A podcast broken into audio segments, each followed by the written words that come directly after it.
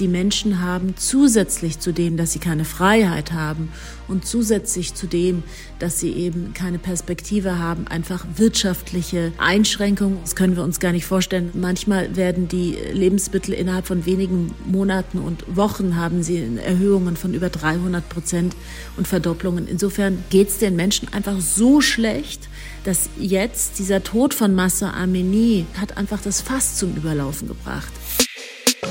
Hallo, ich bin Eva Schulz und das ist Deutschland 3000. Hier verbringe ich immer so eine gute Stunde mit Menschen aus ganz verschiedenen Bereichen, irgendwo zwischen Pop und Politik. Mein Ziel ist, diesen Leuten so zu begegnen, wie ihr sie vorher noch nie gehört habt. Deutschland 3000 soll euch, mich und meine Gäste auf neue Gedanken bringen. Weil man, wenn man jemand anderes kennenlernt, auch immer ein bisschen was Neues über sich selbst erfährt. Die heutige Folge beschäftigt sich mit der Lage im Iran. Seit sechs Wochen protestieren die Menschen dort gegen das brutale Regime und riskieren dabei tagtäglich misshandelt, ins Gefängnis gesteckt oder gar getötet zu werden. Ausgelöst wurde all das vom Tod einer jungen Frau, Gina Masa Amini, die gerade mal 22 Jahre alt war. Ganz oft, wenn ich in den letzten Wochen Bilder und Videos von den Protesten gesehen habe, habe ich gedacht, krass, ob ich mich das auch trauen würde? Und dann gemerkt, dass ich viel zu wenig über den Iran weiß. Deswegen habe ich Nathalie Amiri zu Deutschland 3000 eingeladen. Nathalie ist eine deutsch-iranische Journalistin. Ihr kennt sie vielleicht aus dem Auslandsmagazin Weltspiegel im ersten, aus den Tagesthemen oder von Instagram und Twitter. Sie hat Orientalistik studiert und war ihr ganzes Leben über immer wieder im Iran, als Schülerin, Studierende und später auch als Korrespondentin. 2015 übernahm sie die Leitung des ARD-Studios in der Hauptstadt Teheran. Vor gut zwei Jahren musste sie diesen Job allerdings gegen ihren Willen aufgeben und das Land verlassen. Wie es dazu kam und warum sie heute nicht mehr in den Iran einreisen kann, obwohl sie es gerade jetzt so gerne würde, hat sie mir im Gespräch erzählt. Vor allem hat sie aber nochmal einen echt guten Eindruck davon vermittelt, wie der Alltag junger Iranerinnen und Iraner unter dem unterdrückerischen Regime aussieht und was die Proteste jetzt ändern könnten. Dafür haben wir zwischendurch ein bisschen rausgezoomt und uns die größeren internationalen Zusammenhänge angeguckt. Natalie kann die echt gut erklären und ich hoffe, dass ihr nach dieser Folge alle sagen könnt, okay, wow, jetzt habe ich das alles noch mal ein gutes Stück besser verstanden. Mir ging es jedenfalls so und noch dazu haben mich die Geschichten, die Natalie erzählt hat, auch einfach sehr berührt.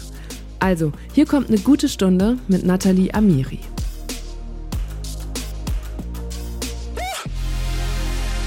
Nathalie, wo kommst du gerade her?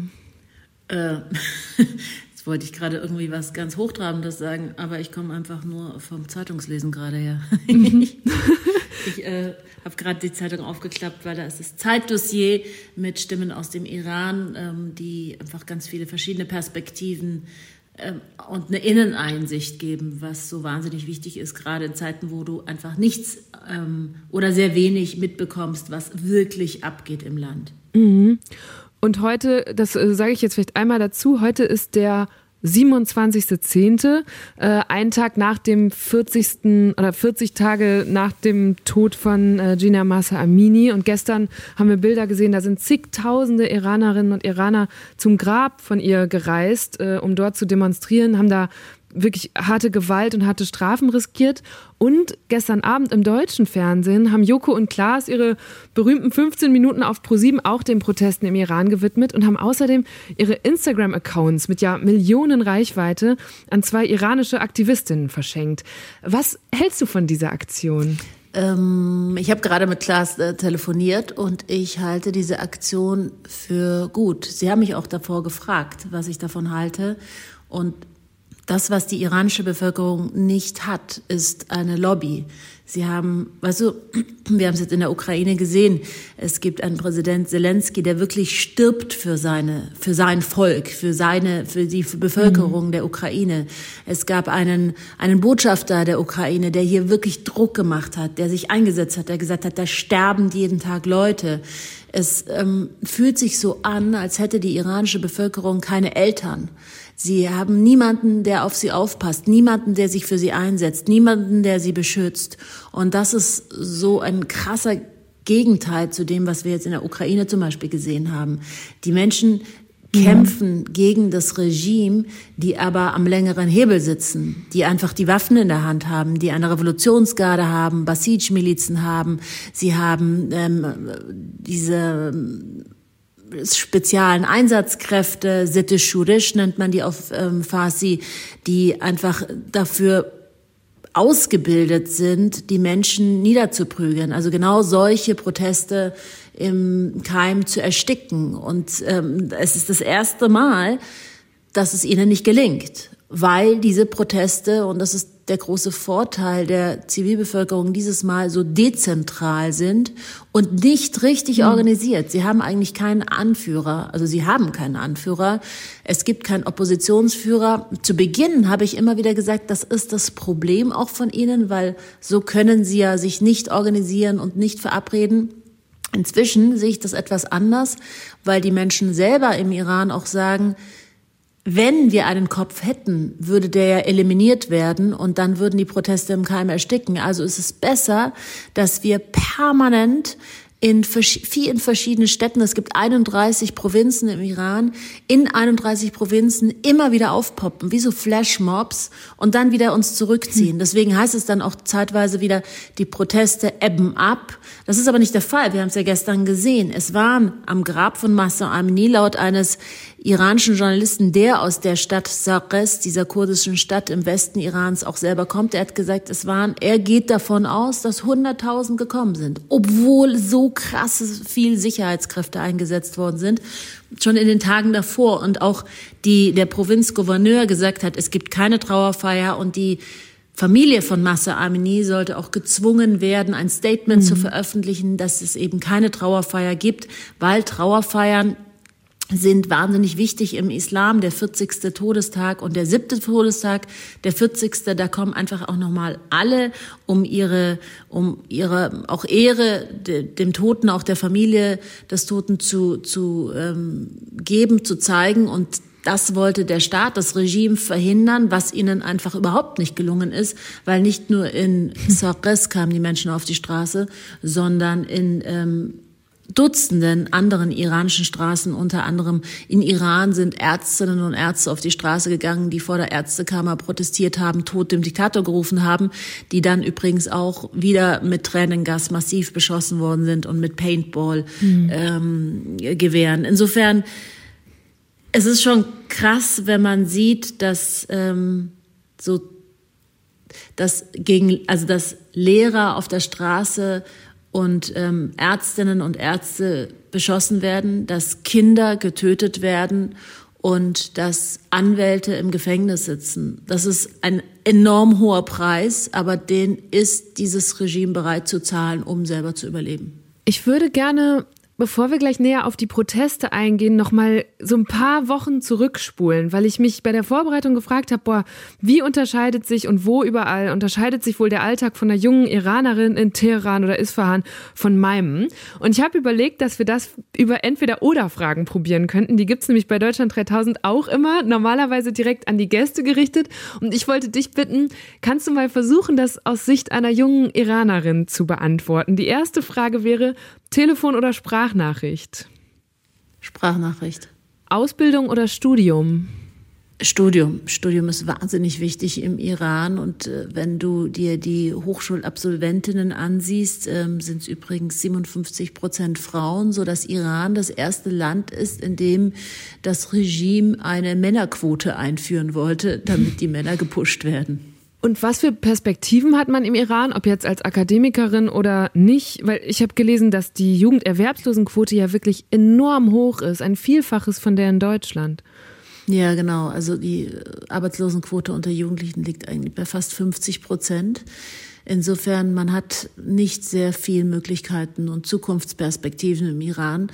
Das hat zur Folge, dass es einen riesen Brain Drain gibt. Gerade die Hochschulabsolventen der Elite-Universitäten Sharif, wo wir jetzt gerade diese massiven Proteste auch gesehen haben, das sind wirklich die Brains des Landes. Mhm. Die wandern alle ab und zwar mit Stipendien in die USA. Also da hat ähm, auch, haben auch die USA einen riesen Vorteil davon, dass die Menschen im eigenen Land keine Zukunft, keine Perspektive sehen. Und das, obwohl die USA im Iran ja alles andere als einen guten Ruf haben, oder? Ja, das ist der Ruf oder das ist die Wahrnehmung, den man hier hat. Denn es gibt ja immer wieder die Anti-Amerika- Demonstrationen und dieser Ruf äh, der, des Satans und Iran, äh, die USA gehören einfach zu den das Feindbild USA gehört mhm. zu den Säulen der Islamischen Republik. Das äh, von Anfang an wurde das aufgebaut. Es gab ja auch diese Geiselnahme 444 Tage zu Beginn der Revolution, wo amerikanische Diplomaten und Diplomatinnen festgenommen wurden. Insofern gibt es diese Feindschaft seit Beginn der Islamischen Republik. Sie gehört dazu.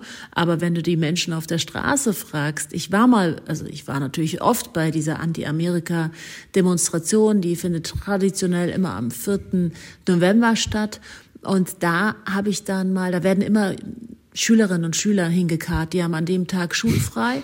Und ähm, an dem Tag äh, war ich eben mit Kamera auch unterwegs und fragte dann einen Schüler, sag mal, als ich gesehen habe, die Lehrerin schaut nicht hin. Ne? Also zuerst habe ich gefragt, so, was, warum seid ihr denn hier? Ja, Amerika und ähm, der, der, der Feind unseres Landes und die wollen uns vernichten. Und dann habe ich gesagt, sag mal, wenn ich morgen Visum für dich besorgen kann, würdest du gehen? Nach USA. Und dann strahlt er mich an und sagt, ja, natürlich, und könntest du für meine Schwester auch noch eins besorgen. Insofern, ähm, wirklich, also ich, ich, ich kann dir jetzt keine Zahlen nennen, aber geh einmal durch den Iran und frag, wer ist bereit, in die USA zu gehen. Ich glaube, du würdest niemanden hören, der Nein sagt. Ich habe selbst mhm. mit dem krassesten wirklich Hardliner, Chefredakteur von Kay Horn, er ist auch ähm, der Berater von Khamenei, dem Revolutionsführer des Landes. Ähm, mit ihm habe ich, Shariat Madari heißt er, ein Interview geführt und er hat eben gegen Amerika gebasht und so weiter und er saß einfach hinter einem riesen Apple-Computer. Insofern, mhm. das ist alles auch sehr viel äh, Propaganda des Regimes, denn wenn du einen Feind im Außen hast, musst du dich ja nicht erklären im Inneren. Und das ist auch gerade das, was passiert, dass die Proteste ja ähm, einfach kleingeredet werden und äh, den Ausländern und den ausländischen Initiatoren in die Schuhe geschoben werden, wobei einfach das Volk auf der Straße ist und keiner, gerade ist es den Menschen auf der Straße, dass sie immer wieder betonen, wir sind nicht vom Ausland gesteuert, wir haben keine Geldgeber vom Ausland, es ist unsere reine Wut auf dieses Regime, dass wir auf der Straße stehen. Mhm. Ich mache mal weiter mit entweder oder Rock oder Hose. Draußen Hose, auf einer Party Rock und zwar ziemlich kurz. ja, eine Partyfrage habe ich ja auch dabei. So Freitagabends in Teheran, eher zu Hause auf der Couch oder raus und Party machen?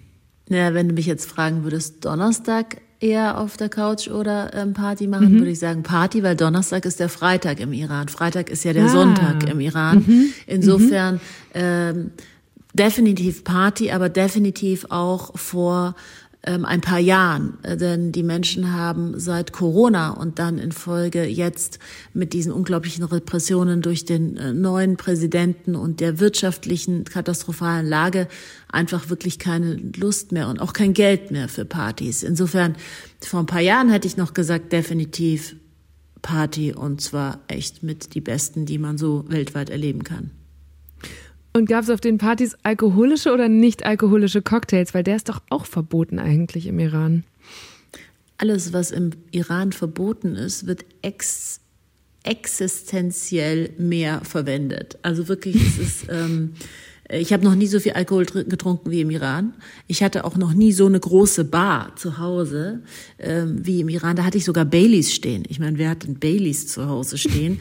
Aber es war einfach auch ein bisschen sozialer Druck, muss ich sagen, dass man auch genügend anbieten konnte. Insofern äh, im Iran wird unglaublich viel Alkohol getrunken und zwar so viel, obwohl verboten ne, und obwohl darauf Prügelstrafe steht und ähm, und wirklich ähm, es gefährlich ist, Alkohol zu trinken. Aber es wird so viel Alkohol getrunken, dass sogar im Staatsfernsehen vor ein paar Jahren, ich kann mich erinnern, da habe ich einen Weltspiegel drüber gemacht, ähm, dadurch, dass das Problem so, so gravierend ist, da wirklich dann darüber gesprochen wurde. Und bis dahin hatte man es immer totgeschwiegen und so getan, als gäbe es keinen Alkohol. Und der Alkohol, by the way, ist auch noch ähm, reingeschmuggelt über die Grenzen und zwar über die Revolutionsgarde, die sich daran auch unglaublich mhm. bereichern an diesem Schmuggel. Also man merkt schon an diesen wenigen Beispielen, wie auch gerade mit dem Apple-Computer, dass es alles super widersprüchlich ist, ne? Und dass gleichzeitig Total. aber die Menschen im Alltag da enorm drunter leiden ist einfach ein paralleles Leben, das die Menschen führen. Ich habe ja ein Buch geschrieben, nachdem ich dann das Studio mhm. aufgeben musste in Teheran.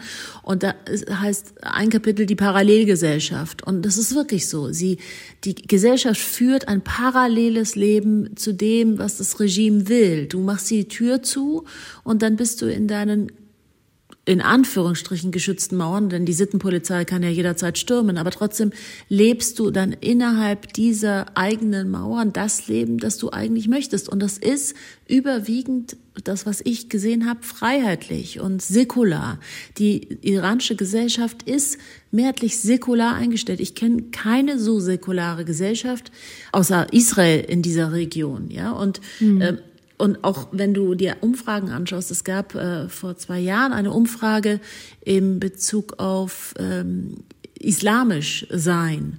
Und nur 30 Prozent der Iraner definieren sich noch als Muslime. Und das sieht man auch in den Moscheen. Also ich meine, wenn ich in der Türkei unterwegs bin, auch zum Arbeiten, die Moscheen sind voll, fünfmal am Tag. Im Iran wird ja nur äh, dreimal am Tag, sorry, im Iran wird ja fünfmal gebeten, das sind ja Schiiten, aber die sind überhaupt nicht in der Moschee, überhaupt gar mhm. keiner ist in der Moschee, vielleicht am Freitag zum großen Freitagsgebet, aber eher auch um Geschäfte zu machen oder um sich sehen zu lassen ähm, vor den anderen, die eben Staatsbedienstete sind. Insofern, ähm, es ist eine totale Abkehr hat stattgefunden von der Religion, aber es ist kein also das muss ich auch nochmal betonen, weil das wird dann ganz oft vermischt. So, es ist jetzt nicht eine Abkehr, also es ist jetzt nicht, es werden jetzt zum Beispiel keine Moscheen ähm, niedergebrannt, ja, es werden ja. Polizeistationen niedergebrannt, es werden Staatsgebäude niedergebrannt, weil man wütend ist auf die Menschen, auf die Machtelite, die im Namen des Islam sie getötet hat, im Namen ja. des Islam Frauen diskriminiert hat, im Namen des Islam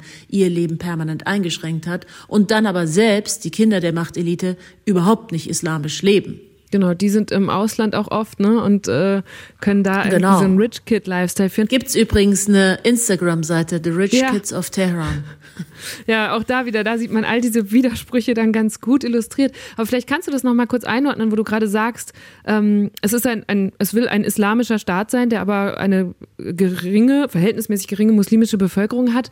Und dann werden, werden auf einmal Kopftücher verbrannt. Und das hat ja im Ausland, gerade im muslimischen Ausland, auch für Irritationen gesorgt. Wie ist das einzuordnen, dass dann das Kopftuch zu so einem Symbol dieser Proteste wird?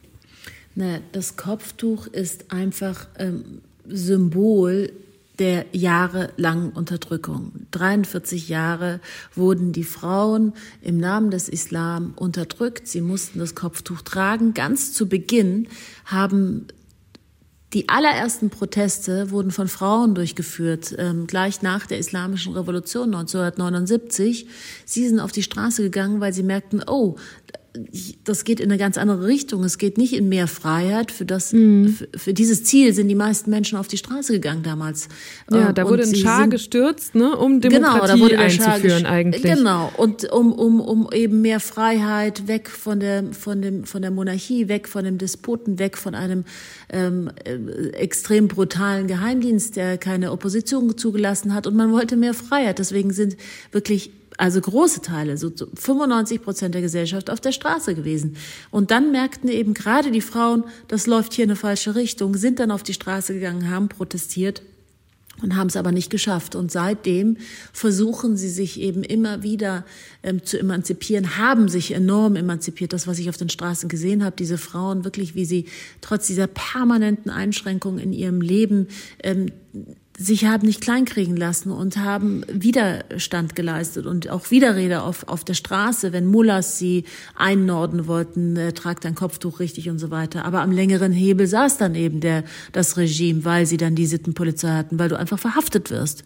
Mhm. Sie machen das Gesetz und nicht nur, ich meine, das sind ja auch noch es gibt ja dann keine rechtsstaatlichen Verfahren. Es ist bestimmt ein Muller, ob du jetzt Strafe bekommst oder nicht. Und dann bist du halt mal, dann komm, wirst du halt mal ausgepeitscht, weil du das Kopftuch nicht richtig trägst oder stirbst halt mal, weil du so brutal in diesen Minibus gezogen wirst. Und es soll ja bei Massa Amini genau der Fall gewesen sein, mhm. dass sie dann in dem Minibus mit dem Kopf mehrmals gegen die Scheibe geschlagen worden war, weil sie sich eben gewehrt hat. Insofern ist das Symbol ähm, des Kopftuchs, auch das, das, das Verbrennen des Kopftuchs ist das Symbol einfach für die frauenfeindliche Gewaltherrschaft, die die Frauen im Iran ertragen mussten. Und es ist, und das muss ich immer wieder betonen, es sind keine Kopftuchproteste. Es geht jetzt nicht um das Kopftuch an sich, es geht um das große Ganze. Die Menschen wollen dieses Regime nicht mehr, es geht um Regime-Change und eben Teil dieses, äh,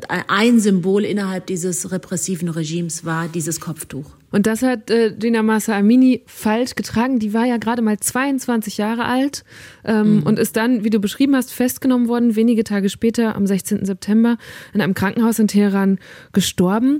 Und ich habe mich im Vorfeld gefragt, wenn all das seit Jahrzehnten passiert, Nathalie, wie konnte dann dieser eine Fall jetzt zu so großen Protesten und so großen Auswirkungen führen? Was ist da anders gewesen? Also ich war schon 1999 als ähm, Schülerin im Iran zufällig. Da fanden die Studentenproteste statt. Damals waren wirklich die Studenten ähm, auf der Straße auch gegen die Schließung von Reformzeitungen. Dann war 2009, da war ich dann nochmal als ähm, Journalistin für die ARD unterwegs bei der riesengroßen grünen Bewegung auf der Straße. Und da war vor allen Dingen die Mittelschicht auf der Straße, die sagte, wir, sie sind gegen die Wiederwahl von dem damaligen Präsidenten Präsidenten Ahmadinejad auf die Straße gegangen. Sie haben gesagt, das sind gefakte Wahlen. Wir haben ihm nicht unsere Stimme gegeben. Und da waren wirklich Hunderttausende auf der Straße. Das war aber die Mittelschicht.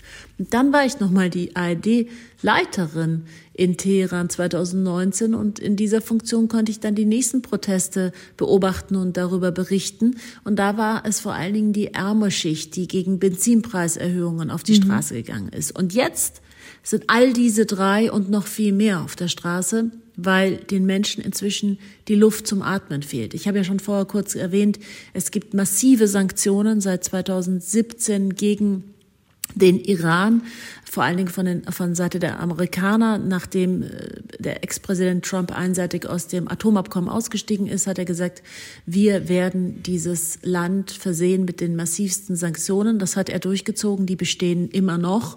Und die Menschen haben zusätzlich zu dem, dass sie keine Freiheit haben und zusätzlich zu dem, dass sie eben keine Perspektive haben, einfach wirtschaftliche Einschränkungen und, und zwar, also das können wir uns gar nicht vorstellen. Das sind ähm, Inflationswerte von weit über 50 Prozent. Es gibt manchmal werden die Lebensmittel innerhalb von wenigen Monaten und Wochen haben sie Erhöhungen von über 300 Prozent und Verdopplungen. Insofern geht es den Menschen einfach so schlecht, dass sie, dass jetzt dieser Tod von Massa Amini und es gab ja schon früher auch all diese Repressionen und schlimmen Dinge, die der Staat ähm, gegen die Bevölkerung eingesetzt hat und, und umgesetzt hat. Aber dieser Tod hat einfach das Fass zum Überlaufen gebracht. Es, es reicht den Menschen. Jeder aus, seiner eigen, aus seinem eigenen Beweggrund. Massa Amini war ja eine Kurdin. Die Kurden machen zehn Prozent aus im Iran. Die ethnische Minderheit ist enorm eine enorm große ethnische Minderheit innerhalb des Iran. Iran ist ein Volk, Vielvölkerstaat, besteht aus mehreren ethnischen Minderheiten und die Kurden wurden eben immer wieder auch diskriminiert jahrelang. Du hast ja ganz zu Beginn gesagt, Massa Amini hieß richtig Massa Gina Amini. Gina ist ihr kurdischer Name. Mhm. Kurdische Namen dürfen nicht im Pass zum Beispiel stehen. All diese Diskriminierungen haben jeder auf seine Weise, in seinem eigenen Leben, haben sie mitgemacht, haben sie ertragen, haben sie geschluckt, haben sie Sie haben geweint, sie haben sich zurückgezogen, sie sind depressiv geworden, sie haben Selbstmordversuche unternommen. Und jetzt ist es soweit, dass sie sagen, es reicht uns. Und ich saß bei meiner letzten Taxifahrt in Teheran bei einem Taxifahrer im Taxi, der sagte, äh, wissen Sie, das letzte Mal sind wir für ein bisschen mehr Freiheit auf die Straße gegangen. Da meinte er 2009 die Proteste. Mhm. Aber das nächste Mal werden wir auf die Straße gehen, weil wir verhungern. Und diese diese Kombination, es ist jetzt einfach alles kumuliert. Das ist einfach alles zusammengekommen. Hunger, Repression, Erniedrigung, Frustration, Diskriminierung und dann gleichzeitig die Vetternwirtschaft und gleichzeitig die Lügen im Namen des Islam und gleichzeitig das, dass man sieht, wie reicher und reicher die Machtelite wird. 2020 sind sie die reichsten im Iran um 14 Prozent reicher geworden. Und es gibt 250.000 Millionäre im Iran. Und das bei einer enorm armen Bevölkerung. Und das wieder in einem Land und schon wieder komplett ähm, gegen, gegenteilig, ja, das, was du auch gerade gesagt hm. hast, ähm, das in einem Land, das eigentlich aufgrund seiner Ressourcen ja. das reichste, eins der reichsten Länder der Welt sein müsste, denn Iran hat die zweitgrößten Gasreserven weltweit und die viertgrößten Ölreserven. Allein diese Reserven machen ja Milliarden Gewinne pro, pro, pro Woche schon aus und die landen eben nicht in den Taschen der Menschen und nicht auf den Autobahnen und nicht in den Krankenhäusern und nicht in den Schulen, sondern in den Taschen der Machtelite, die damit sich Penthäuser im Ausland kauft und ganze Straßenzüge in Vancouver zum Beispiel gehören der Revolutionsgarde. Vielleicht lohnt sich das an dieser Stelle, dass wir einmal ähm, auch, auch wieder so einen Zurückspurmoment einmal kurz einordnen, wie es zu diesem der, dem Hunger der wirtschaftlichen Notlage trotz des Wohlstands, den das Land eigentlich haben könnte, gekommen ist. Kannst du mal kurz erklären, was es mit diesem Atomabkommen auf sich hat. Weil ich glaube, das ist was, da wird es dann immer so kompliziert, dass wahrscheinlich viele, die uns jetzt auch zuhören, erstmal abgeschreckt sind. Ne? Nee, eher so abgeschreckt sind von. Okay, also jetzt nicht abschalten, ich mach's ganz kurz. Ja. Also das Atomabkommen war, wurde gefeiert im Westen vor allen Dingen als der diplomatische Durchbruch und Erfolg schlechthin. Ähm, es war ein Atomabkommen 5 äh, plus 1, fünf Staaten plus Deutschland, also Amerika, Frankreich, äh, Großbritannien, Russland, China und ähm, Deutschland hat zusammen mit, dem, mit der Islamischen Republik vereinbart, dass sie ihr Atomprogramm reduzieren und dass sie kontrolliert werden dürfen und im Gegenzug eben wirtschaftliche ähm, Erleichterungen bekommen, Sanktionen aufgehoben werden. Iran hat es bitter nötig, schon 2015 gehabt und ähm, dieses Atomabkommen wurde dann eingetütet im gegenseitigen Verständnis 2015. Und ich war, damals habe ich gerade das ARD-Büro in Teheran übernommen und die Menschen waren einfach so glücklich. Sie haben auf den Straßen getanzt, sie haben sich gefreut, sie waren endlich nicht mehr ausgeschlossen aus der Welt. In den folgenden Tagen und Wochen sind wirklich eine Delegationsreise nach der anderen, ist in Teheran angekommen, haben wirtschaftliche Interessen bekundet. Iran hat ähm, ein Milliardendefizit gehabt. Das heißt, sie haben einfach Angebote in Milliardenhöhe gehabt für Investitionen, war natürlich auch sehr interessant für ähm, mhm. internationale Konzerne. Also lief das alles ne? enorm. Also gerade deutsche Unternehmen. Ich weiß nicht, wie oft ich dort deutsche ähm, Unternehmen begleitet habe, die eben schon äh, so Letter of Interest, ne, also diese, diese Interessensbekundung schon unterschrieben hatten mit den Iranern. Und alles war so auf einem guten Weg, würde ich sagen. Damals war Präsident Rouhani noch an der Macht und Javad Zarif, sein Außenminister, der lächelnde Außenminister, die beide zum Staat gehören. Auch Rouhani gehört ähm, zum Sicherheitsapparat dieses Systems. Aber sie konnten Diplomatie und man hatte sich eben geeinigt. Und dann kam 2016 Präsident Trump ähm, in den Wahlkampf rein und sagte, dieses Atomabkommen ist der schlechteste Deal aller Zeiten, das müsste, müsste in der Luft zerrissen werden. Und er hat es dann als Präsident wahrgemacht. Eine seiner ersten ähm, Handlungen war die Ankündigung, dass Amerika einseitig aus dem Atomvertrag aussteigt. Er hat es begründet mit dem, dass ähm, der Spirit in der Präambel nicht ähm, umgesetzt wird. Es gab keinen Vertragsbruch von Seiten der Islamischen Republik. Das hat die internationale Atomenergiebehörde zu diesem Zeitpunkt über ein Dutzend Mal bestätigt gehabt. Aber Präsident Trump wollte einfach kein Geschäft mit den Iranern machen. Hat auch im Hintergrund ein bisschen damit zu tun, dass die Saudis ähm, ja sehr enge Kontakte zu Präsident Trump hatten und Saudi-Arabien ist mhm. äh, mit Iran Staatsfeind. Insofern, ähm, Präsident Trump ist ausgestiegen. Es gab äh, im Zuge dessen enorme Sanktionierung des Iran. Iran hat ein Jahr, also die Islamische Republik hat ein Jahr lang stillgehalten. Sie haben sich weiter an die Abmachung gehalten, bis sie dann gesehen haben, auch die Europäer kommen nicht in die Pötte. Sie bekommen einfach nichts für das Atomabkommen und haben dann mit der Urananreicherung an gefangen wieder. Iran darf nur eine bestimmte Menge an angereicherten Uran haben und darf auch nur auf einen bestimmten Grad an Uran anreichern. Das ist 3,56 und sie reichern inzwischen auf 60 Prozent an. Inzwischen ist es auch so, dass seit Monaten keine Kontrolleure der IAEA, also der Internationalen Atomenergiebehörde, mehr äh, im Iran Kontrolle haben. Die Kameras wurden abgeschaltet. Man geht davon aus, dass Iran innerhalb der nächsten Tage, Wochen oder auch schon jetzt ähm, genug angereichertes Uran für eine Atombombe hat, was dafür sorgen würde, dass sie natürlich sehr viel gefestigter sind. Ja, sie ähm, können natürlich, wenn also in sie diesem sehen wir jetzt gerade internationalen Drohszenario, in dem sie ja eigentlich wenigen Leuten oder mit wenigen diplomatischen gut Freund sind, können sie dann sagen, genau. ja, aber wir genau. haben die Atombombe und dadurch eine riesige Bedrohung darstellen. Ah, ja, und bist dann natürlich dann auch dadurch untouchable. Ich meine, wenn äh, Russland nicht so viel Atombomben hätte, mhm. wäre, glaube ich, auch der ganze Kriegsverlauf anders. Insofern ist das eine ein, ein Drohszenario, das es, das, es, das es gibt, das existiert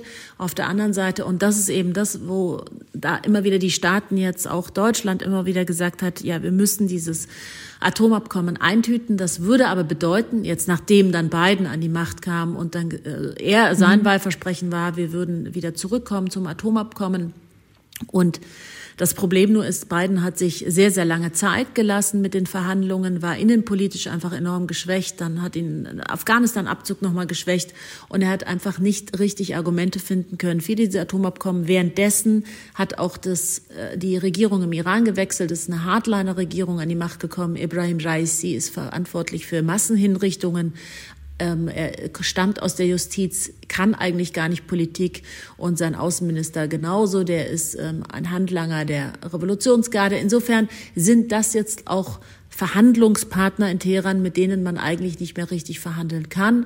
Man kann sich nicht mehr auf ähm, einen gemeinsamen Nenner verständigen. Die gegenseitigen Bedingungen wurden so hochgeschraubt, dass man im Grunde genommen sich in einer Pattsituation befindet und keiner mehr richtig, also beide sind in der Sackgasse gelandet aufgrund der gegenseitigen Bedingungen. Bedingungen des Iranes zum Beispiel, dass sie sagen, sie wollen den Snapback-Mechanismus rausnehmen aus dem Atomabkommen. Das bedeutet, dass Sanktionen ad hoc wieder eingesetzt werden, wenn irgendwas nicht passt. Und das haben sie ja jetzt gerade gesehen beim ersten Mal beim Atomabkommen 2015 verhandelt, dass sie eben keine Sicherheit haben. Das heißt, kommt Präsident Trump wieder an die Macht oder ein anderer, dem es nicht passt, dann werden die Sanktionen sofort wieder ähm, erhoben oder sofort wieder eingeführt. Insofern bringt es ihnen nichts, weil sie wollen ja wirtschaftlichen Aufschwung und wenn dann irgendwie ein halb, im halben Jahr machst du keinen wirtschaftlichen Aufschwung. Und die zweite Forderung von ihnen, die, die auch dem Ganzen im Weg steht, ist, dass man die Revolutionsgarde und die Basij-Milizen von der US-Terrorliste nehmen soll. Und wie soll das Biden jetzt durchkriegen, wenn gerade eben jetzt genau diese Personen Menschen im Iran erschießen, die für mehr Freiheit und ihre Rechte auf die Straße gehen. Insofern ist das Atomabkommen meiner Meinung nach bereits sowieso tot. Die Kritik jetzt an der deutschen Regierung und an den Verhandlungsteilnehmern ist, sie ähm, sind, warum verhandelt man mit diesem Land, während gleichzeitig mhm. man im Grunde genommen jetzt über neue Sanktionen spricht und neue Sanktionen auch schon erlassen hat aufgrund der Menschenrechtsverletzungen und jetzt auch übrigens nochmal neue Sanktionen aufgrund dessen, dass man Iran vorwirft, Drohnen an Russland äh, zu schicken, die Russland bereits im Ukraine-Krieg eingesetzt hat. So, jetzt war es doch nicht so kurz.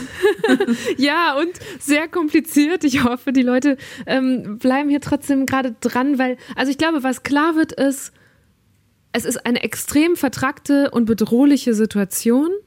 Und eigentlich sind Sanktionen, ich finde, das ist ja auch so ein Wort, damit werfen wir Journalistinnen immer um uns, aber um das nochmal kurz so zu definieren, das sind ja eigentlich Strafmaßnahmen für Staaten, die internationale Verträge oder das Völkerrecht brechen und man versucht dann quasi von außen diesen Staaten oder den Verantwortlichen in den Staaten so bewusst zu schaden, damit die ihr Verhalten ändern. Und der Iran hat das ja als eh schon der zweitmeist sanktionierte Staat auf der Welt nach Russland jetzt wieder in Kauf genommen oder nimmt es auch gerade wieder in Kauf im Umgang mit den Protesten. Und ich finde, man, man guckt da hin, man sieht diese Videos und fragt sich, warum tut Deutschland, warum tut denn die EU nicht noch mehr? Eigentlich würde man sich ja wünschen, da muss doch irgendwer hin und eingreifen und das alles stoppen. Aber gibt es überhaupt irgendeine Möglichkeit? Also gibt es noch, ja.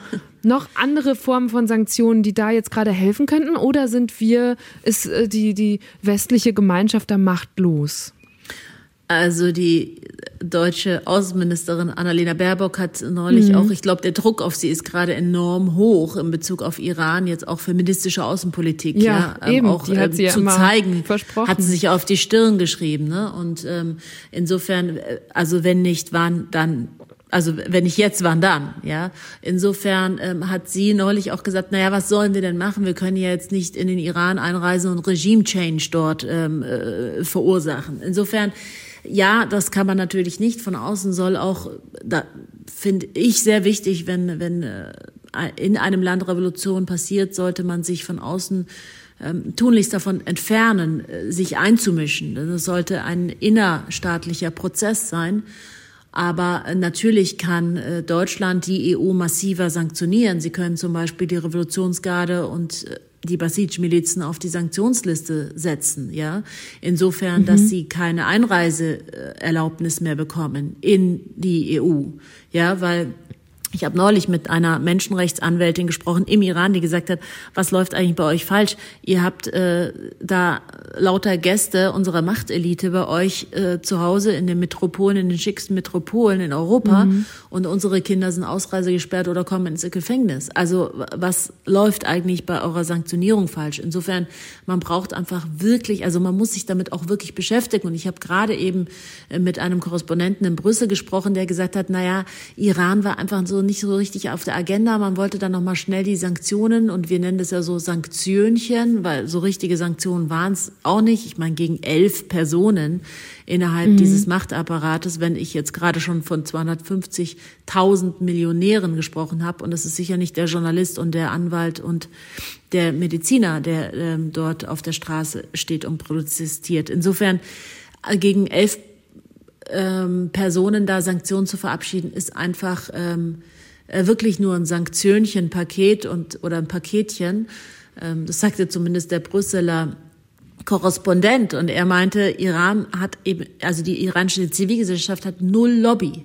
Also keiner setzt sich für sie ja. ein im Ausland. Insofern hat es überhaupt gar keine Gewichtung in Brüssel. Ja, also man macht's halt, weil ja, geht halt um Menschenrechte, Kritik ist groß und irgendwie wird die Aufmerksamkeit auch von der Bevölkerung immer größer. Aber so richtig haben sie gar keinen Bock drauf. War eigentlich, das war zumindest die deutsche Außenpolitik ähm, jahrelang. Eigentlich ist es besser ähm, so, wie es ist ähm, und die Menschenrechte, gut, gucken wir jetzt mal kurz weg, aber zumindest mhm. kein Failed State und kein Staat, der auseinanderbricht. Vielvölkerstaat ist immer die Gefahr darin und die iranischen Lobbyisten, die sehr, sehr geschickt hier mit den westlichen Politikern ähm, sie um den Finger wickeln, die haben ja genau davor immer gewarnt, vor diesem, vor diesem Spruch, ja, es ist ein Vielvölkerstaat und der zerfällt und so weiter. Und das, Eva, was die Menschen auf der Straße gerade ähm, rufen ähm, und gerade gestern auch bei den Protesten wieder ähm, riefen sie von Kurdistan bis Teheran, mein Leben gehört dem Iran. Und das ist ein Spruch, um auch zu sagen, wir sind hier als Einheit auf der Straße. Kurdische mhm. Minderheiten, baluchische, baluchische Minderheiten, Frauen, die Generation Z, Generationen überhaupt übergreifend sind auf der Straße. Wir sind die iranische Nation und hört bloß auf mit eurer Propaganda. Dieses Land zerfällt und diese Aufstände sind initiiert von kurdischen Separatisten. Das stimmt nicht, das ist eine Lüge. Das, das Fiese, wenn wir darüber sprechen, was mögliche weitere Sanktionen und Maßnahmen wären, ist ja auch, dass viele von diesen Maßnahmen eben nicht nur die Mächtigen und Reichen treffen, die dann womöglich wiederum ne, Druck auf das Regime machen würden, sondern sich auch auf die iranische Bevölkerung komplett auswirken. Du beschreibst das in deinem Buch auch sehr eindrücklich, äh, hast es auch eben schon gesagt, da ist dann Inflation, die Wirtschaft ist da nieder, hohe Arbeits- und Erwerbslosigkeit oder, das fand ich auch äh, ganz erschreckend, dass zum Beispiel die medizinische Versorgung ähm, nicht mehr gut ist, weil das Land nicht alles selbst herstellen kann und zugleich aber auch wenig importieren kann, zum Beispiel in Corona-Zeiten. Ähm, genau. Was würdest du denn sagen, wenn es jetzt zum einen auch an eine äh, Annalena Baerbock, die sagt, sie will doch feministische Außenpolitik machen, aber auch generell in Sachen deutsche und EU-Außenpolitik, was müsste jetzt passieren, damit es anders ausgeht als bei den anderen Protesten? Denn die gab es ja immer wieder. Du hast gesagt, 2009 besonders groß, aber auch 2017, 2019. Und da sind, ist am Ende, konnte sich nichts ändern. Da sind Menschen ich weiß nicht, ob man sagen kann, umsonst gestorben, aber es ist unheimlich viel äh, Trauma, viel Blut vergossen worden, ähm, ohne dass dieses Regime gestürzt werden konnte. Also nochmal ganz kurz zur Medizin. Also die humanitären Mittel sind von den Sanktionen ausgeschlossen. Das Problem ist aber, dass der gesamte Bankenverkehr äh, sanktioniert ist, auch iranisch mhm. schon seit längerem vom SWIFT-System ausgeschlossen. Insofern, ähm, man dürfte Medizin in Iran verkaufen, aber wie soll man es zahlen, wenn keine Banken überweisen? Also das nochmal dazu. Macht auch deutlich, wie kompliziert es ist. Ja. Genau, ja. Ähm, Nochmal zu den Forderungen der Iranerinnen und Iraner auf den Straßen, denn auf die muss man ja hören. Ja, die sagen, was sie, was sie jetzt brauchen. Die sagen vor allen Dingen, dass sie einfach eine umfassende technische Unterstützung brauchen, damit sie innerhalb und außerhalb des Landes frei kommunizieren können. Und da gibt's ja inzwischen Starlink von Elon Musk, der es aktiviert hat für den Iran, das aber im Moment jetzt noch nichts bringt, weil die Hardware ist nicht im Iran. Und ich habe ja vorher schon gesagt, die Grenzen werden gesichert von der Revolutionsgarde. Und die werden ja einen Teufel tun, Antennen und, ähm, und ähm, Hardware reinzulassen. Insofern muss das geschmuggelt werden.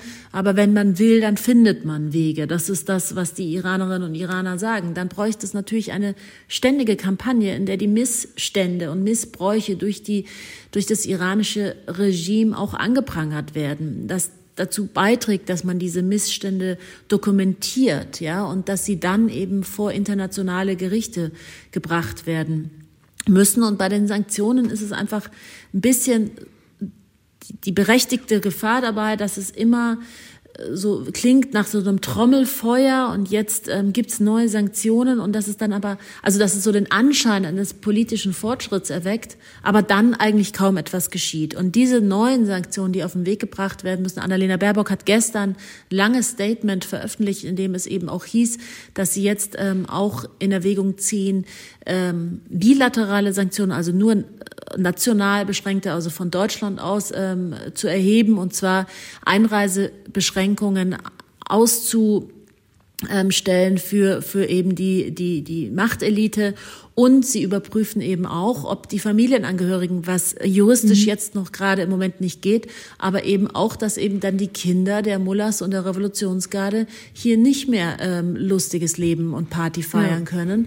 Weil das ist ja genau das, ich meine, wenn die Väter dort ähm, unterdrücken und ihren Kindern geht's gut und die sind in Freiheit und ihre Frauen sind in Freiheit, naja, dann, dann, dann, dann läuft dieses System halt weiter. Aber wenn die eigenen Kinder ähm, in diesem System leben müssen und unter den Einschränkungen dann auch leiden, dann könnte sich natürlich etwas bewegen. Insofern braucht es einfach zielgerichtete Sanktionen, die wirklich die Machtelite treffen und nicht die wirtschaftliche Situation des Landes. Aber auch das wird alles nicht dazu führen, dass dieses Regime stürzt. Denn Iran hat immer noch den Backup China, mit dem sie Milliardendeals in den letzten Jahren vereinbart haben und Russland, die, das sind die neuen ziemlich besten Freunde, seit vor allen Dingen Russland auch sanktioniert ist, lehrt Iran äh, Russland, wie man Sanktionen umgeht, denn darin sind sie Meister. Insofern wenn es jetzt Sanktionen gibt, die auch zielgerechtet sind, reicht es noch nicht, um dieses Regime zu stürzen. Das wird vor allen Dingen durch die Kraft und durch die, und durch die Wut der Menschen auf den Straßen im Iran passieren, aber auch nicht übermorgen. Also ich glaube, dass es der Beginn sein kann. Shirin Ebadi spricht ja auch, die Nobelpreisträgerin spricht von einem Beginn einer Revolution und ähm, es kann auch wirklich die erste in der neueren Geschichte feministische Revolution sein, mhm. in der die Frauen sowohl Auslöser als auch Motor dieser ganzen Proteste sind, unter anderem. Aber wie gesagt, es wird nicht übermorgen, wird dieses Regime nicht ähm, von sich aus sich zurückziehen, wie es der Schah zum Beispiel gemacht hat. Der hat dann das Land verlassen und er hat auch nicht auf seine eigenen Bürgerinnen und Bürger schießen lassen. Und das haben wir ja gesehen. 2019 hat man einfach scharf geschossen und innerhalb von fünf Tagen sind 1500 Menschen umgekommen. Gestern sprach ich mit einer Iranerin, die mir sagte, ich weiß nicht, warum sie immer noch nicht auf uns scharf schießen. Wahrscheinlich machen ihnen diese landesweiten Proteste so Angst und es wird ja immer wieder scharf geschossen, aber nicht in dieser in dieser, also sie könnten ja einfach wirklich kompletten Shutdown machen und nur noch schießen. Aber ich glaube, dass es einfach zu massiv sind, die Proteste, zu dezentral, so dass sie es nicht mehr unter Kontrolle bringen und dass jeder Tote wieder ein Motor ist, wie wir auch gestern gesehen haben, die Trauerfeier von Massa Amini mhm. wieder Motor war für neue Proteste. Insofern ähm, glaube ich, gibt es da in den Denkstuben der Islamischen Republik äh, sehr viel äh, verschiedene Szenarien, wie sie versuchen, diese Proteste ähm, in den Griff zu bekommen, was ihnen im Moment nicht so richtig gelingt. Wenn du sagst, du hast gestern mit einer Iranerin gesprochen, wie hältst du denn gerade überhaupt noch Kontakt ins Land? Denn wenn ich richtig verstanden habe, ist ja Internet sind die meisten Plattformen massiv eingeschränkt und blockiert, oder? Ja, Sie haben ja nach drei Tagen Proteste hat das Regime das Internet massiv gedrosselt, hat WhatsApp und Instagram blockiert, so dass die Menschen darüber überhaupt nicht mehr kommunizieren konnten. Und das waren eigentlich noch so die zwei einzigen offenen Plattformen. Ja? Also Facebook und mhm. Twitter und ähm, Telegram sind schon länger gesperrt, aber die kamen jetzt eben dazu, was übrigens auch wieder ein enormer wirtschaftlicher Verlust ist, weil mindestens 15 Millionen Iraner machen eben ihre, ihre, ihr Einkommen über Instagram. Ähm, und auch der Verlust für den Staat äh, ist für so eine Internetsperre einfach enorm hoch. Der kostet sie pro Stunde 1,5 Millionen Dollar. Insofern mhm. kostet das ähm, beide Seiten. Aber wie ich Kontakt hatte, also in den ersten drei Tagen kam dann eben diese Internetsperre und die Blockierung von Instagram und WhatsApp. Und dann war einfach erstmal für ein paar Stunden total Totenstille bis zum nächsten Tag. Und dann konnten einige mit starken VPN-Tunnels, das sind, ähm, mhm. ähm, das sind äh, VPN-Tunnel, wie sage ich, das sind ähm, ähm, so mit eine, eine App, das, die ja. du, also so ein Virtual Private Network, in die kannst du, da kann, mit kannst du Blockierungen im Iran umgehen. Und diese, durch diese VPN, die am Anfang nicht funktioniert haben, äh, weil sie zu schwach waren, hat man eben keinen Kontakt mehr gehabt. Und viele der Menschen im Iran dachten auch, das war's jetzt mit den Protesten. Aber peu à peu haben sie sich wieder stärkere VPN-Verschlüsselungen geholt, so dass die Kommunikation auch wieder besser wurde und wie gesagt, das Internet kann nicht permanent gedrosselt werden. Es wird vor allen Dingen am Nachmittag gegen Abend immer wieder gedrosselt, so dass man dann tagsüber, vor allen Dingen vormittags, relativ gut wieder kommunizieren kann. Und ich habe einfach jahrelang im Iran gearbeitet und habe eben wahnsinnig viele Leute, die ich dann mal kurz antexten kann und sagen, hey, wie ist gerade die Situation? Und die können mir dann ihre, ihre ja, Erlebnisse schildern. Ich finde es auf jeden Fall auch die, die Vorstellung oder wie mächtig das Internet ist und der Moment, in dem man es abschaltet und dann so eine Dunkelheit über das Land fällt, weil man nicht mehr, wir nicht mehr mitbekommen können, was gerade alles passiert, das macht einem ja auch nochmal bewusst, wie wichtig eben diese Aufmerksamkeit ist. Da sind wir wieder am Anfang ne, mit Joko und Klaas. Ähm, oder dass wir jetzt hier diese Aufzeichnung machen äh, und die, dass diese Aufmerksamkeit hochgehalten wird, trotz aller Schwierigkeiten. Wie, du hast gerade gesagt, du warst jahrelang äh, Korrespondentin im Iran, auch als äh, jüngere Frau, Studentin, Schülerin immer wieder dort. Du bist Tochter eines Iraners und einer Deutschen. Wie fühlt sich das dann gerade für dich so ganz persönlich an, jetzt nicht vor Ort aus dem Iran berichten zu können? Äh, nicht toll. Ich wäre am liebsten dort. Das Problem ist, dass ich ja, äh, also das ist schon zu Ende meiner, besser gesagt, es war dann das Ende meiner Korrespondentenzeit im Iran, die Nachricht ähm, aus dem Auswärtigen Amt, dass es eben eine Warnung gibt für mich, dass man mich als politische Geisel nehmen möchte, auch als Verhandlungsmasse für das Atomabkommen. Insofern äh, konnte ich dann nicht mehr in den Iran einreisen. Die Sache ist die, wenn ich habe zwei Pässe, ich bin Doppelstaatlerin, wenn ich im Iran, in, in, in den Iran jetzt einreisen würde, würde ich an der Grenze sofort verhaftet werden. Ich weiß nicht, hm. ich kann dir nicht sagen, was dann passiert. Entweder lande ich dann im ewigen Gefängnis. Ich, ich weiß es nicht.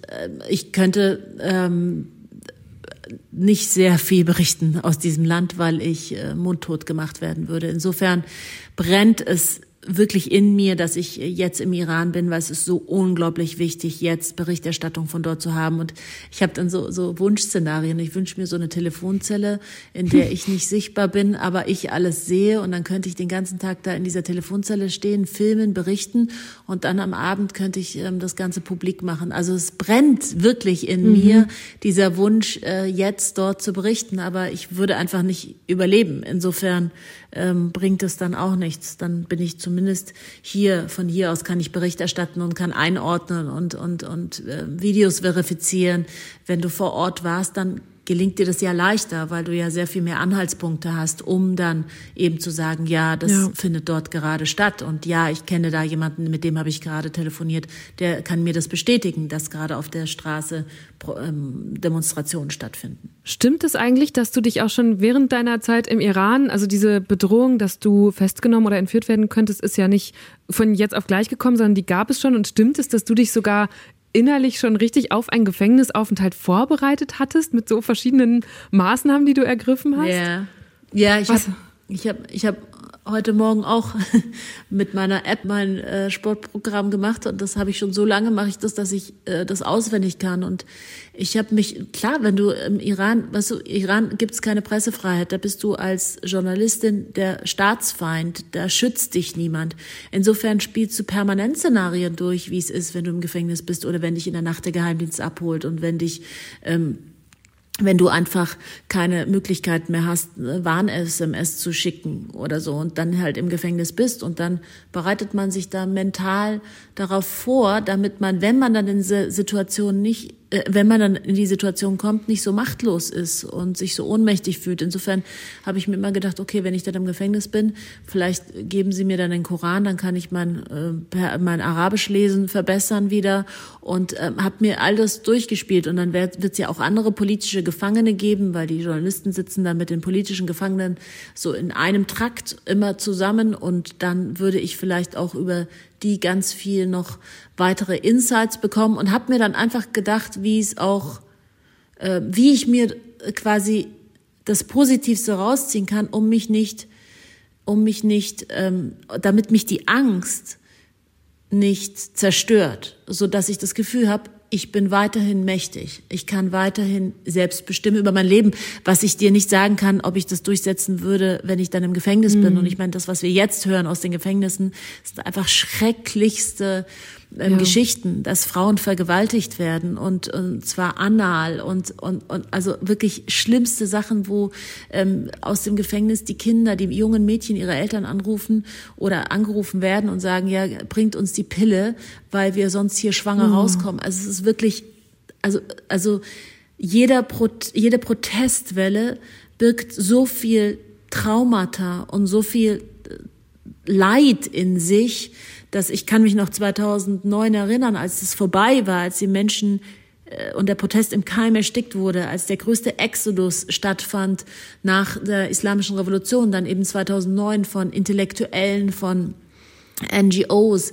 von, von Journalistinnen und Journalisten. Entweder sind sie gegangen, wenn sie fliegen konnten, oder sie sind mundtot gemacht worden, oder sie sind im Gefängnis gelandet. Und es war wie so eine schwarze depressiver Schleier auf dem ganzen Land für Jahre, bis sie sich jetzt wieder zusammengerauft haben und gesagt haben, wir gehen auf die mhm. Straße. Und diese Generation Z, die haben noch keine geschundenen Wunden und Seelen von den Protesten 2009. Die waren nicht dabei.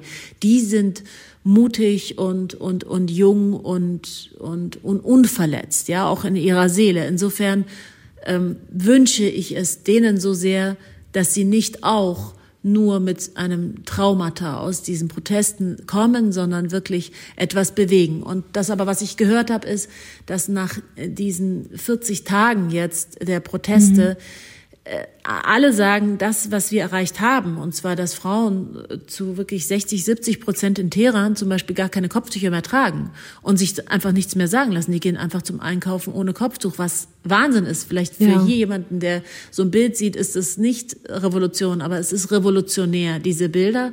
Insofern zu dem Status quo von vor 40 Tagen zurückzukommen, wird dem Regime nicht möglich sein. Insofern geht's den Protestierenden nicht ums Kopftuch, aber es wäre ein Teilerfolg, selbst wenn es das Regime gesetzlich nie umsetzen würde und du mit der permanenten Angst lebst, wenn du das Kopftuch nicht tragst, jetzt kannst du sofort verhaftet werden, was natürlich äh, auf deine Lebensqualität enorm negativ sich auswirkt, wenn du mhm. dieser Willkür permanent ausgesetzt wirst und nicht das Gefühl hast, du hast gewonnen, du hast das Kopftuch nicht auf und ähm, wirst dafür auch nicht drangenommen werden. Ja, oder also da, da gibt's mir kommen gerade auch Videos in den Sinn, während du das erzählst, die ich gesehen habe, wie wirklich diese ähm, Sittenwächter ja auf so komplett in schwarzer Montur auf Motorrädern im Stadtverkehr angebraust kommen, um einzelne Personen äh, irgendwie rauszufischen, direkt zu verprügeln. Und äh, du, du sprichst da gerade sehr eindrucksvoll davon, wie du so deine eigene Angst versucht hast wegzuschieben. Und wenn ich mir vorstelle, in dieser Gesellschaft zu leben, ich weiß nicht, ob ich den Mut hätte, die diese Leute gerade haben, die rausgehen und wissen, vielleicht komme ich heute schwer verletzt nach Hause oder gar nicht mehr nach Hause oder verliere meine Lieben. Und das sind ja, sind ja wirkt sich ja zum Teil auch auf Familienmitglieder aus. Man sagt, dass selbst die Leute, die, die Deutsch-IranerInnen, die gerade aus Deutschland oder generell aus dem Ausland posten, protestieren oder auch nur kommentieren, ja gar nicht mehr ins Land zurück können oder auch da wieder sich großen Gefahren aussetzen. Deswegen also ich persönlich kann jeden verstehen, der sich dann auch im Iran hinter deiner verschlossenen Tür aufhält und sich das nicht traut, oder? Also was für ein ja. Mut ist das? Und weißt du was, Eva? Eva, ich äh, habe 2019 immer noch einen Tweet von einem Jungen in Erinnerung, der sagte, lasst uns nur einen Tag auf die Straße kommen, ohne mhm. auf uns zu schießen und wir können zeigen, wie viel wir sind. Mhm. Und das ist wirklich ähm, das, wofür, also dass man auch noch im Hinterkopf behalten sollte, nicht die, die das Regime nicht mögen, sind jetzt gerade alle auf der Straße. Da sind wahnsinnig viele zu Hause, die einfach Angst davor haben. Mhm. Es gibt ich habe mit einer Bekannten gesprochen in den ersten Tagen der Proteste und habe gefragt, bist du dabei? Und dann sagte sie nein. Sie wurde einfach so oft zusammengeprügelt, dass ihr Körper es nicht erträgt, weitere Schläge einzustecken. Und vor allen Dingen ist sie auch älter geworden und sie kann nicht mehr so schnell wegrennen. Und mhm. ihr Mann wurde so oft verhaftet, dass er das nächste Mal hingerichtet werden würde, wenn er nochmal erwischt wird. Insofern, es gibt unglaublich viele, die so sind wie diese Frau, die sagen, wir können uns es noch nicht leisten, auf die Straße zu kommen. Wir haben das körperlich auch nicht mehr einfach, wir können das körperlich nicht mehr verkraften. Aber, aber an dem Tag, an dem alle sich zeigen, die gegen das Regime sind, da werden Millionen auf der Straße stehen. Davon bin ich überzeugt. Mhm. Ah, diese Überzeugung führt mich zu einer Frage, die ich dir zum Schluss gerne noch stellen würde. Nämlich, also von uns Journalistinnen wird ja mal verlangt, dass wir stets neutral berichten sollen. Und man mhm. merkt dir ja jetzt an, du sagst es gerade auch, dass du ganz klar auf der Seite der Demonstrierenden stehst. Wie definierst mhm. du dann hier deine journalistischen Leitplanken für dich? Also es gibt ja dieses Damoklesschwert, diesen Damoklesschwertsatz, äh, mach dich nicht gemein mit einer Sache, mhm. auch wenn es eine gute ist, von Hajo Friedrichs. Diesen Satz hat er so nie gemeint. Mhm. Da gibt's in den Übermedien einen äh, sehr ja. guten Artikel darüber, der das ähm, Ganze nochmal auseinanderfriemelt und sagt so, das stimmt überhaupt nicht. Hajo Friedrichs hat das überhaupt nicht gemeint und er hat sich auch gemein gemacht mit guten Sachen.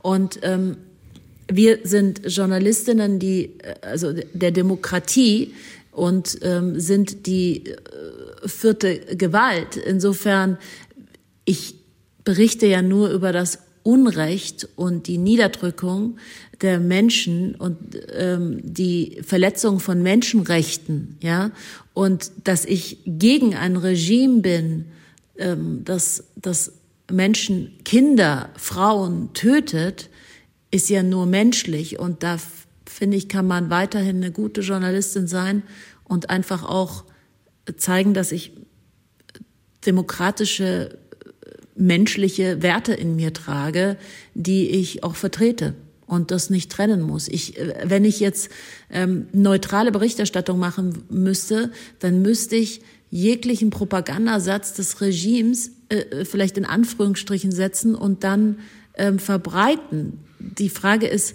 was kommt dann an? Also wenn man das nicht klar benennt, mhm. was da gerade los ist. Und ich frage mich, ob wir dann nicht auch zum Handlanger des Regimes werden, die ja darauf setzen, dass wir nicht berichten, weil sie das Internet drosseln und weil sie versuchen, Bilder zu verhindern, die in die Welt ähm, ähm die in die Welt äh, geschickt werden und zirkulieren, viral. Und insofern äh, sehe ich mich da einfach als äh, demokratische Journalistin, die ähm, auch für Menschenrechte sich über Berichterstattung, über das, dass sie es, dass sie es benennt und und artikuliert, ähm, stark macht. Mhm. ein Dilemma, vor dem wir in dieser Rolle ja stehen und einerseits als Journalistin, aber auch als gesamte Gesellschaft ist, wir, wir merken, wir haben jetzt auch in dieser Stunde sehr deutlich gemacht, wie wichtig Aufmerksamkeit auf solche Krisen, Katastrophen und Konflikte ist, ähm, damit sich was ändert. Aber es gibt so viele davon, dass die Aufmerksamkeit auch ganz schnell wieder weggeht. Das, wir beide sind jetzt das beste Beispiel, denn du bist auch eine Expertin, hast viel berichtet aus Afghanistan. Vor ein paar Monaten mhm. war die globale Öffentlichkeit und Aufmerksamkeit auf die Situation der, insbesondere der afghanischen Frauen gerichtet nach dem Truppenabzug dort. Und jetzt haben wir gerade, ne, wir haben es nicht geschafft, auch noch darüber zu reden. Wie lösen mhm. wir dieses Dilemma, dass man eigentlich, ne, Pakistan, Ukraine, es ist so viel gleichzeitig mhm. los in der Welt, ähm, wo eigentlich überall unsere Aufmerksamkeit sein müsste. Wie können wir das lösen? Ja, und vor allen Dingen diejenigen, die uns zuhören, dann einfach erschlagen sind und ja. sagen, boah, ich habe einfach keine Lust mehr, ich mache das jetzt aus, ich will ja. einfach, ich, ich, weiß nicht, wie ich meine Gasrechnung, meine Stromrechnung zu zahlen habe und mein Kind hat gerade wieder Corona und ich habe mich gestritten mit meinem Ehemann und lasst mich doch in Ruhe, ich habe auch Probleme. Hm. Ich kann es verstehen, aber wir können nichts anderes machen, als darüber zu berichten und dann muss jeder Einzelne entscheiden, vielleicht indem er das Leid auf in diesen Ländern sieht, dann zumindest noch ein bisschen dankbarer zu sein für das, was wir hier haben. Ja, also ich wirklich, ich ähm, glaube, wir haben zum ersten Mal so richtig, habe ich das Gefühl, so, so ein Krisengefühl, ja, hier in Deutschland. Aber das, was anderen Menschen widerfährt auf anderen ähm, Kontinenten, auf, an, in anderen Ecken der Welt, ist einfach noch so viel schlimmer. Und ich meine, ich bin politische Berichterstatterin äh, übers Ausland, aus dem Ausland und leider passieren eben nicht so viele gute Dinge. Aber um das jetzt vielleicht zum, du hast ja gesagt, die letzte Frage im positiven Abschluss zu, zu geben. Ich glaube, ja, wir sind ähm, einfach wir haben so ein News-Burnout und können nicht mehr. Aber das, was im Iran passiert, ist auch was Wunderschönes.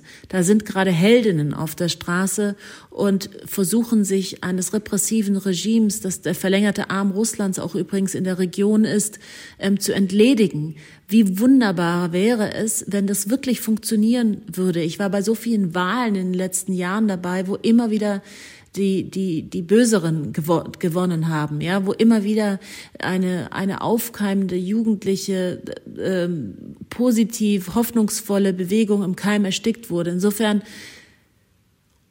vielleicht hat das Ganze eine Chance und Iran hatte schon immer großen Nachahmungsfaktor, wenn etwas im Iran passiert ist, in Bezug auf die islamische Revolution, aber auch in Bezug dann äh, 2009 bei der Grünen Bewegung. Danach ist auch der äh, arabische Frühling äh, hat begonnen. Insofern vielleicht werden diese Proteste wirklich zu dieser Revolution führen, von Frauen angeführt, die dann dieses Regime stürzen. Insofern vielleicht entwickelt sich ja was Positives und dann sind wir dabei, weil wir hinsehen und ähm, Aufmerksamkeit geschaffen haben für die Menschen, die gerade für Freiheit und Frieden auf die Straße gehen. Okay, an diesem vielleicht werde ich mich jetzt auch festhalten in den nächsten Tagen und Wochen. Nathalie, vielen Dank, dass du uns heute eine gute Stunde lang zumindest versucht hast, äh, zu helfen, dabei das besser zu verstehen. Ähm, das, äh, also ich würde sagen, das war auf jeden Fall eine große Hilfe. Danke für deine Zeit und ja, wir gucken weiterhin würde ich sagen. Danke dir. Das war eine gute Stunde mit der Journalistin Nathalie Amiri. Und ich glaube, eins ist klar geworden. Es ist kompliziert im Iran. Aber ich finde, jetzt ist genau die richtige Zeit, sich näher damit zu beschäftigen. Wie Nathalie schon sagt, die mutigen Proteste der Iranerinnen und Iraner machen einem nochmal bewusst, was für Freiheiten, Rechte und Stabilität wir hier bei uns haben und wie wertvoll das ist. Und ich bin auch sicher, dass das, was wir vielleicht heute Neues über den Iran gelernt haben, uns eher früher als später wieder nutzen wird, um die Geschehnisse in anderen Teilen der Welt besser nachzuvollziehen. Zumindest geht es mir immer wieder so, seit ich mich intensiver mit Politik beschäftige. Deshalb und weil wir auch nach über sechs Wochen nicht aufhören dürfen, hinzuschauen und darüber zu sprechen, was im Iran passiert, würde ich mich sehr freuen, wenn ihr diese Folge mit euren Freundinnen, Kollegen, Familien und auf Social Media teilt. Wenn ihr noch mehr wissen wollt, kann ich außerdem Nathalies Buch sehr empfehlen. Zwischen den Welten von Macht und Ohnmacht im Iran heißt es. Und darin steht ein Satz, der heute fast prophetisch wirkt. Wenn sich im Iran einmal etwas verändern sollte, schreibt Nathalie, hin zum Guten, in meinem demokratisch-freiheitlichen Verständnis, dann durch die Frauen. Mein Name ist Eva Schulz. Ihr findet mich und Deutschland 3000 auf Instagram, Twitter, TikTok und natürlich überall, wo es Podcasts gibt. Jeden zweiten Mittwoch erscheint eine neue gute Stunde. Falls ihr bis dahin noch was anderes zu hören braucht, gerade ist Legion Hacking Anonymous gestartet. Der neue Podcast von den Machern von Cui Bono What the Fuck Happened to Ken Jebsen. Greetings, citizens of the world. Sie legen sich mit Firmen an, mit Organisationen und mit ganzen Staaten. This is a message from Anonymous. Anonymous. Das Hacker-Kollektiv ist wieder da. Von vielen gefeiert und von anderen gefürchtet. Zuletzt haben sie im Frühjahr Wladimir Putin den Cyberkrieg erklärt. Anonymous has declared war on Russia. Aber wer ist Anonymous? Ich bin Kaschrau Beros. Im neuen Podcast Legion, Hacking Anonymous, suchen wir nach Antworten. Wir reisen quer durch Europa, treffen Informantinnen, Hackerinnen und erzählen eine Geschichte, bei der man nicht so genau weiß, wer sind eigentlich die Guten und wer sind die Bösen. We are Anonymous. We are Legion. Legion, Hacking Anonymous. Ein Podcast von RBB, NDR und Andan. Ab sofort überall, wo es Podcasts gibt. Zum Beispiel in der ARD Audiothek, der kostenlosen Podcast-App der ARD. Expect us. Expect us. Expect us. Deutschland 3000 ist ein Podcast von Funk und Enjoy vom NDR. Redaktion Isabella Schreier, Aline König und David Schöne. Produktion Isabella Schreier. Social Media Julika Bickel. Sounddesign Soundquadrat. Bohan.